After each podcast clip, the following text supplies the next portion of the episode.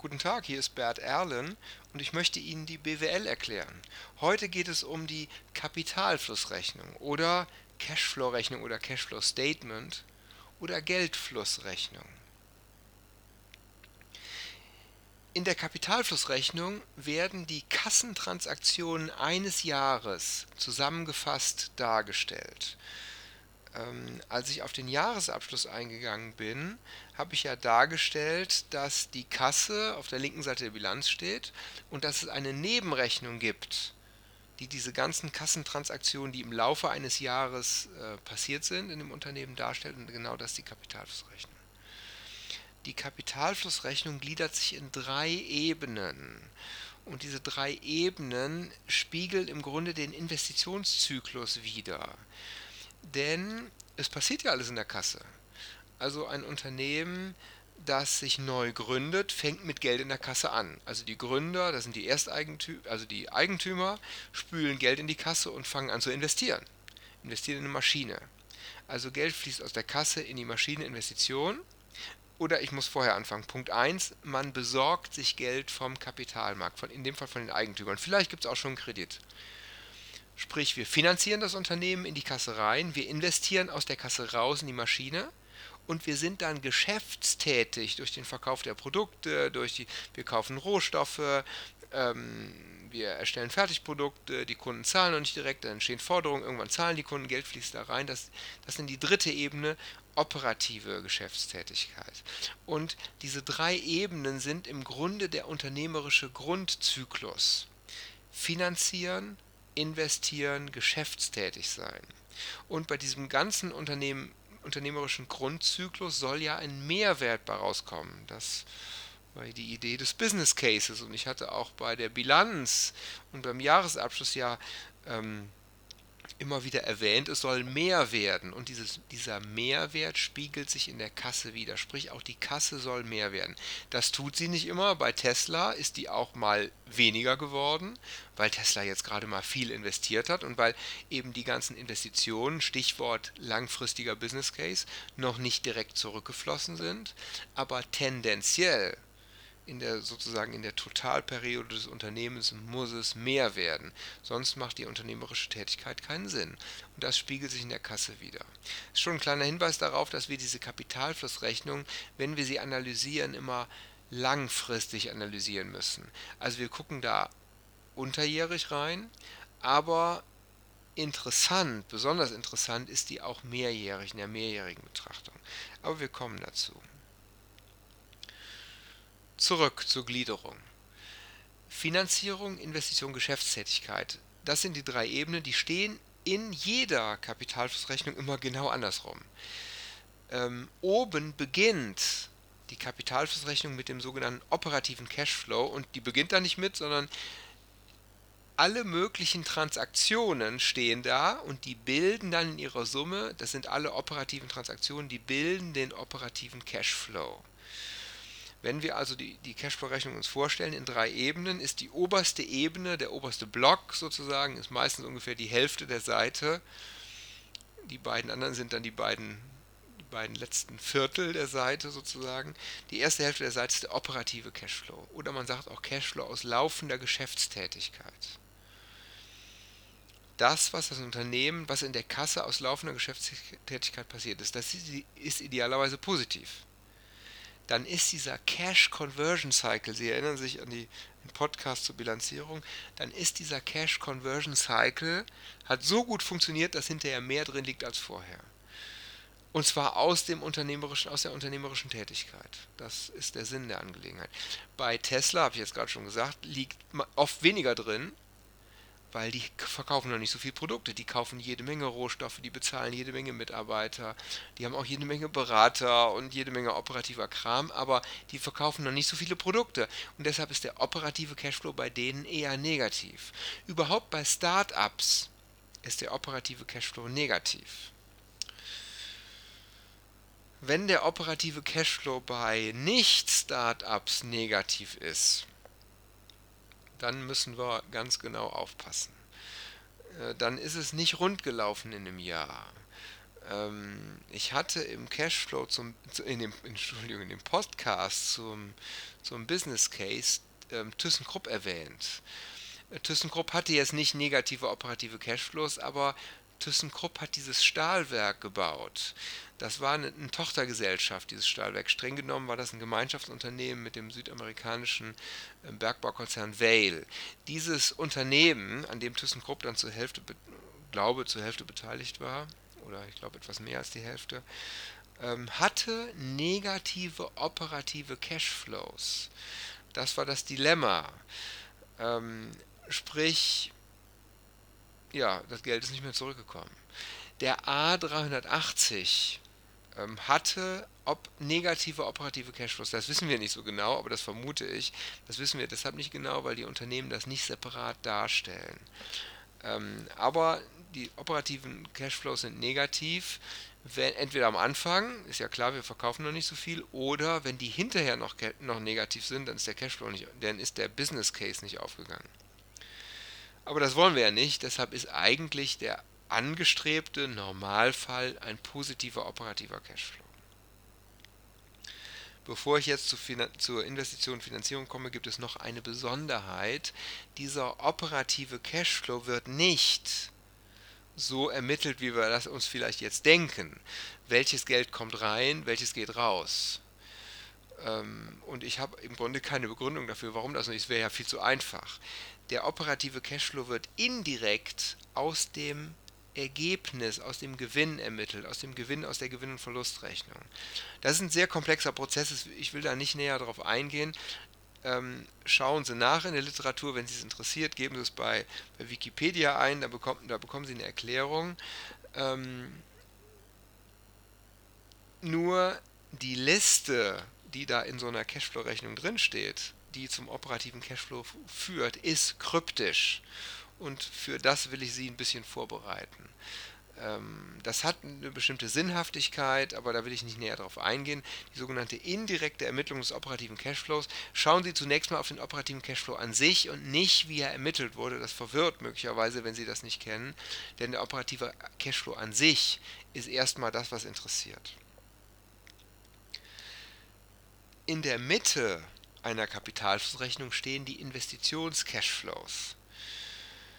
Und die sind in aller Regel negativ. Äh, das hat dieser Investitions-Cashflow hat ein paar Unterpositionen das sind zum Beispiel die Investitionen in die Sachanlagen. Sprich, Sie haben eine Maschine gekauft oder ein Werk gebaut oder ein Tochterunternehmen gekauft. Da ist er negativ. Oder Sie haben in Forschung und Entwicklung investiert. Dann haben Sie sozusagen Forscher gekauft, um das mal so auszudrücken. Auch das ist negativ. Dann steht da oft der Terminus Investitionen in Sachanlagen und immaterielle Vermögenswerte. Die allermeisten Unternehmen haben aber auch immer ein paar positive Investitions-Cashflows. Dann haben die eine alte Maschine gut verkauft, dann haben die noch einen guten Preis dafür erzielen können, dann ist ja Geld in die Kasse reingeflossen. Oder haben einen Unternehmensbereich verkauft, fällt mir jetzt spontan ein. Ähm, ThyssenKrupp brauchte Geld nach dem Investitionsdesaster und hat dann eben Teile des Konzerns verkauft, also ähm, Unternehmensbeteiligung verkauft. Das war zum Beispiel die Edelstahlsparte. Und da, die haben die gar nicht schlecht verkauft. Und da war ein großer positiver Investitionscashflow. Aber auch das ist nicht die Regel, ist nicht der Normalfall. Der Normalfall ist negative Investitionscashflows. Ja, können wir gut ablesen. Ich hatte das beim äh, erwähnt bei Tesla. Ähm, wir können, das habe ich erwähnt bei dem, bei der Jahresab, beim Jahresabschluss-Podcast, wir können wunderbar in der Tesla Kapital, die müssen die veröffentlichen, weil die ja eine börsennotierte Gesellschaft sind. Wir können über die ganzen Jahre, in denen Tesla bereits existiert und in denen Tesla bereits Jahresabschlüsse veröffentlicht, können wir ablesen, wie viel die investiert haben. Das ist brennend interessant. Dann wissen Sie sozusagen, wie oft, wie groß der Business Case ist, wie Sie können auch ungefähr abschätzen, wie lange es dauern wird, bis das investierte Geld durch operative Cashflows demnächst wieder drin ist. Ganz interessant. Zweite Ebene. Dritte Ebene in der Kapitalflussrechnung sind die Finanzierungscashflows. Und dort werden alle Transaktionen erfasst, die mit den Kapitalgebern anfallen. Also mit den Eigentümern. Wenn die Eigenkapital reinspülen in die Kasse, ist, der, ist das ein positiver Finanzierungscashflow. Wenn die eine Gewinnausschüttung kriegen oder eine Dividendenzahlung kriegen, ist das ein negativer Cashflow im Finanzierungsbereich. Wenn Sie einen Kredit aufnehmen, ist das ein positiver Finanzierungscashflow. Wenn Sie einen Kredit zurückzahlen, ist das ein negativer Finanzierungscashflow. Also in dem Sinne drei Ebenen. Es gibt eine wichtige Kennzahl in der Kapitalflussrechnung ist der sogenannte Free Cashflow. Und der Free Cashflow ist die Summe oder besser gesagt Differenz aus operativen Cashflows, die sind tendenziell positiv, und Investitionscashflows, die sind tendenziell negativ. Wenn die operativen Cashflows positiv sind und die Investitionscashflows negativ, aber nicht so hoch negativ wie die operativen positiv sind, dann ist der Free Cashflow positiv. Und wenn der Free Cashflow positiv ist, der heißt übrigens Free Cashflow oder zu Deutsch der freie Cashflow, aber eigentlich sprechen alle von Free Cashflow, dann ist der Free zur Rückzahlung an die Kapitalgeber. Und wenn wir das Geld dann auch tatsächlich zurückzahlen, zum Beispiel in Form von Dividenden, Gewinnausschüttung oder in Form von Kredittilgungen für die, für die Banken, dann können die ernten wenn Sie sich einen langen Unternehmenszeitraum vorstellen, einen langen Business Case, den Tesla Business Case, mein Lieblingsbeispiel, den Tesla Business Case, dann gibt es ja da zunächst eine Phase, wo die jede Menge Geld brauchen und investieren. Dann, und operativ kommt da wenig rein, dann sind die, ist der Free Cashflow negativ. Ich nenne das die Säphase. Während der Säphase, während dieses Business Case, während dieser Business Case Phase, Säphase, wir reden ja über mehrere Jahre, stehen sozusagen die Kapitalgeber am Rand und hoffen und bangen, ob das ganze Geld, was sie da dem Unternehmen reingespült haben, ob das jemals wiederkommt in der Säphase. Irgendwann die machen ja Druck. Ist doch klar, die Kapitalgeber würden sie auch machen. Die machen Druck und sagen, hallo, Tesla, wann ist denn das Geld wieder drin? Gib doch mal ein bisschen Gas. Mach doch mal ein bisschen schneller, damit wir möglichst bald das Geld wiedergeben. Überhaupt hat ja wahrscheinlich das Management von Tesla denen versprochen, Freunde, in ein paar Jahren ist das Geld wieder drin so lange, wie der Free Cashflow negativ ist.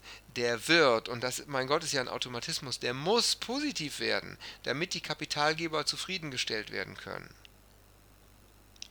Und der kann nur positiv werden, indem die operativen Cashflows immer höher werden durch den Produktverkauf und die Investitionscashflows geringer werden wenn das, die werden natürlich nie null, weil das Unternehmen will ja nicht irgendwann zumachen. Das Unternehmen will ja weiter existieren, wird also weiter investieren, aber wird nicht mehr so viel investieren in Relation zu den operativen Cashflows.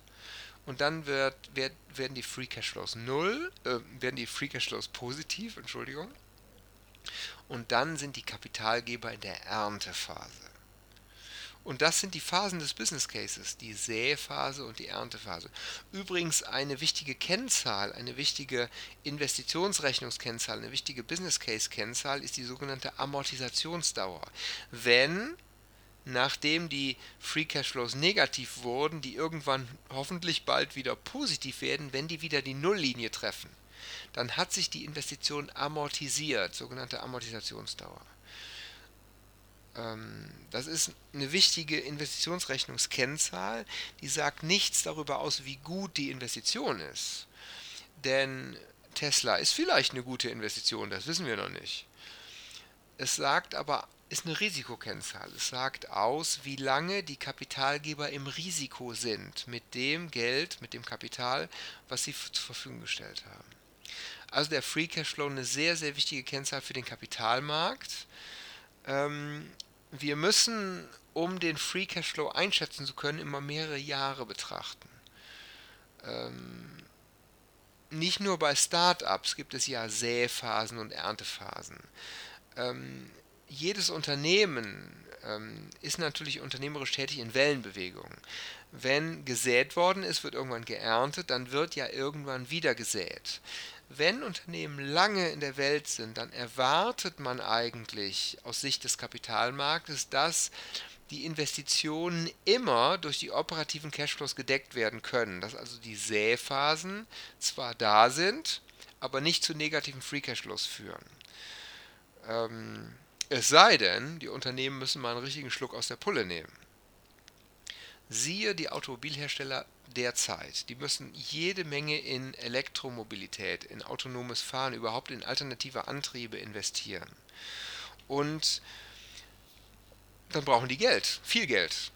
Und das brauchen die vom Kapitalmarkt. Der Kapitalmarkt stellt denen das hm, mehr oder weniger widerwillig zur Verfügung, vielleicht auch bereitwillig. Das ist wie natürlich ein Business Case, ein neuer Business Case. Da wird wieder ein Riesenloch gebuddelt, da wird jede Menge Geld reingeworfen, das kommt hoffentlich wieder. Unternehmen wollen das eigentlich verhindern, damit die Kapitalgeber nicht so ganz viel Druck machen, dass sie das Geld wieder kriegen. Aber gut, manchmal muss es sein, manchmal geht es nicht anders. Das Stahlwerk von ThyssenKrupp in Brasilien sollte eigentlich immer aus dem operativen Cashflow finanzierbar sein. Die haben das Stahlwerk in den 2000er Jahren angefangen zu, bauen. Und das hat auch gut funktioniert, weil ThyssenKrupp mit den anderen Geschäftsfeldern gutes Geld verdient hat. Also die operativen Cashflow waren gut. Die haben auch Gewinne gemacht, also rechte Seite der Bilanz, aber wir sind ja jetzt nur bei der Kapitalflussrechnung. Auch die Kasse hat sich immer schön gefüllt und deshalb war das überhaupt nicht schlimm, dass da viel Investitions-Cashflow abfloss ab nach Brasilien. 2008, 2009 hatten wir eine große Wirtschaftskrise als Folge der Finanzkrise und dann sind die Umsätze eingebrochen und damit das Geld, was von Kunden kam, bei ThyssenKrupp ungefähr 20 Prozent des Umsatzes. Das waren ungefähr 10 Milliarden Euro. Und jetzt mal grob gesprochen, ein bisschen, ob das Forderungen waren oder Kasse, guck mal ganz grob drauf. 10 Milliarden fehlten in der Kasse. Und das war 2010 auch noch so und 2011 und 2012 und dann hat ThyssenKrupp sich versucht zu berappeln. Aber das ging nicht so einfach, weil in Brasilien weiter kräftig investiert werden musste. Und seit 2008, 2009 glaube ich, so genau habe ich es nicht analysiert, aber soweit ich das in Erinnerung habe, hat ThyssenKrupp in den letzten 10, 11 Jahren immer einen negativen Free Cashflow gehabt. Und das ist im Grunde für so ein Unternehmen wie ThyssenKrupp ein No-Go. Ähm, das geht nicht, weil ThyssenKrupp ist kein Start-up. Tesla sieht man das nach, weil Tesla mit seinen Produkten natürlich auch versucht, revolutionär zu sein, weil es viele risikobereite Kapitalgeber gibt, die bereit sind, dieses Risiko mitzugehen. Aber nicht bei ThyssenKrupp. Und wenn der Free Cashflow so lange negativ ist, dann bekommt man irgendwann Ärger mit den Kapitalgebern, mit den Kapitalgebern und das bei ThyssenKrupp kann man das äh, genau beobachten. Zunächst die Banken, die pochen auf die Rückzahlung ihrer Kredite, deshalb hat ThyssenKrupp große Herausforderungen mit den Banken, weil ThyssenKrupp die Kredite im Grunde nicht zurückzahlen kann. Weil eben die Cashflow-Generierung, die operative Cashflow-Generierung nachhaltig gestört ist aus jetzt verschiedenen sehr komplexen Gründen. Übrigens nebenbei bemerkt ThyssenKrupp ganz, ganz interessante Fallstudie zum Thema Unternehmensführung, zum Thema Stakeholder Management und wie Unternehmen aus der Kurve gerissen werden können, wenn die Stakeholder-Beziehungen nicht mehr gut aufeinander abgestimmt werden können. Und das ist da der Fall, sprich die Kapitalgeber kriegen kein Geld mehr zurück und die fangen irgendwann an, auf Deutsch rumzuzicken. Die fangen irgendwann an, Geld zurückzufordern und dann muss man mit denen verhandeln. Und das sind zunächst die Banken. Und jetzt, seit ungefähr zwei, drei, vier Jahren, ist das ganz verstärkt, sind das ganz verstärkt auch die Eigentümer. Dann beginnen solche Dinge, die eigentlich für Unternehmen sehr unschön sind, dass, ähm, dass ähm, also aggressive Finanzinvestoren sich in börsennotierten Unternehmen einkaufen, dass sie das Management unter Druck setzen, dass sie dem Management nicht mehr Zeit lassen, die Finanzkennzahlen in Ordnung zu bringen. Äh, diese Finanzinvestoren sind oft auf kurzfristige Gewinne aus, auf kurzfristige Aktienkurssteigerungen. Und denen ist im Grunde egal, wie es im Unternehmen, also das ist jetzt eine sehr pauschale Äußerung, aber es gibt diese Investoren, denen dann egal ist, wie es dem Unternehmen eigentlich geht, wie es den Stakeholdern, den Mitarbeitern zum Beispiel geht, die spekulieren einfach nur auf kurzfristige Ertragssteigerungen. Und ähm, dem sind solche Unternehmen, wo es nicht mehr rund läuft, ausgeliefert, weil dann diese Finanzinvestoren das Management ganz stark unter Druck setzen. Dafür gibt es sehr, sehr viele Beispiele. ThyssenKrupp zum Beispiel. Ähm, Apple wurde vor einigen Jahren mal von einem aggressiven Finanzinvestor sehr unter Druck gesetzt, die Dividenden zu erhöhen. Ähm, ein amerikanisches Unternehmen Alcoa ähm, ist ein Aluminiumhersteller. Ähm, da die galten als zu niedrig bewertet. Und dann hat ein aggressiver Finanzinvestor Aktien gekauft und hat das Management unter Druck gesetzt. Das sollte aufgespalten werden. Alcoa hat, das Management hat das Unternehmen dann aufgespalten, also sozusagen in einen lukrativen Teil und den nicht lukrativen Teil verkauft. Aber letztlich ist der Vorstandsvorsitzende dann aufgrund dieser Krise zurückgetreten. Ähm, Stada wurde letztens von Finanzinvestoren übernommen. Ähm, Ströer, dieses Unternehmen, was ja Werbung in Städten aufstellt, ähm, wurde ganz stark von Finanzinvestoren unter Druck gesetzt, ähm, bestimmte Managemententscheidungen zu treffen. Das hat dann auch oft was mit den Free Cashflows zu tun, man will die Free Cashflows kurzfristig erhöhen, um dann kurzfristig Geld rausziehen zu können. Darunter leidet oft die langfristige Unternehmensführung, aber das ist diesen aggressiven Investoren gegebenenfalls egal. Das ist ein sehr großes Thema in vielen Unternehmen, ein Thema, was viele Mitarbeiter der Unternehmen gar nicht so eins zu eins mitbekommen, weil das natürlich die, die Unternehmensleitung betrifft und die das versucht mit eben ihrer Finanzabteilung zu lösen und ähm, viele andere Mitarbeiter im Unternehmen das vielleicht auch gar nicht so interessiert, die das gar nicht mitbekommen, was aber auch die Existenz des Unternehmens gefährden kann.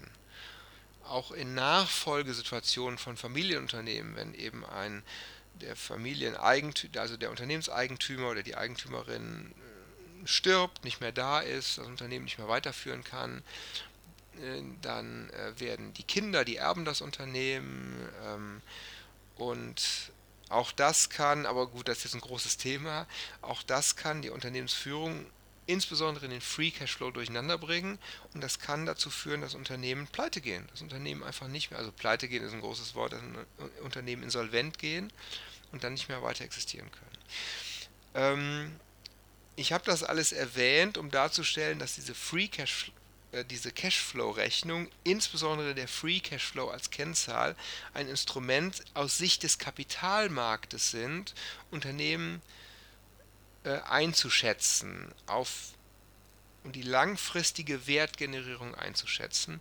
Und das ist auch der Hauptaspekt der Kapitalflussrechnung. Das war die Kapitalflussrechnung. Ich danke Ihnen. Vielen Dank für Ihre Aufmerksamkeit und bis zum nächsten Mal. Und beim nächsten Mal geht es dann um die Jahresabschlussanalyse. Vielen Dank bis hierher.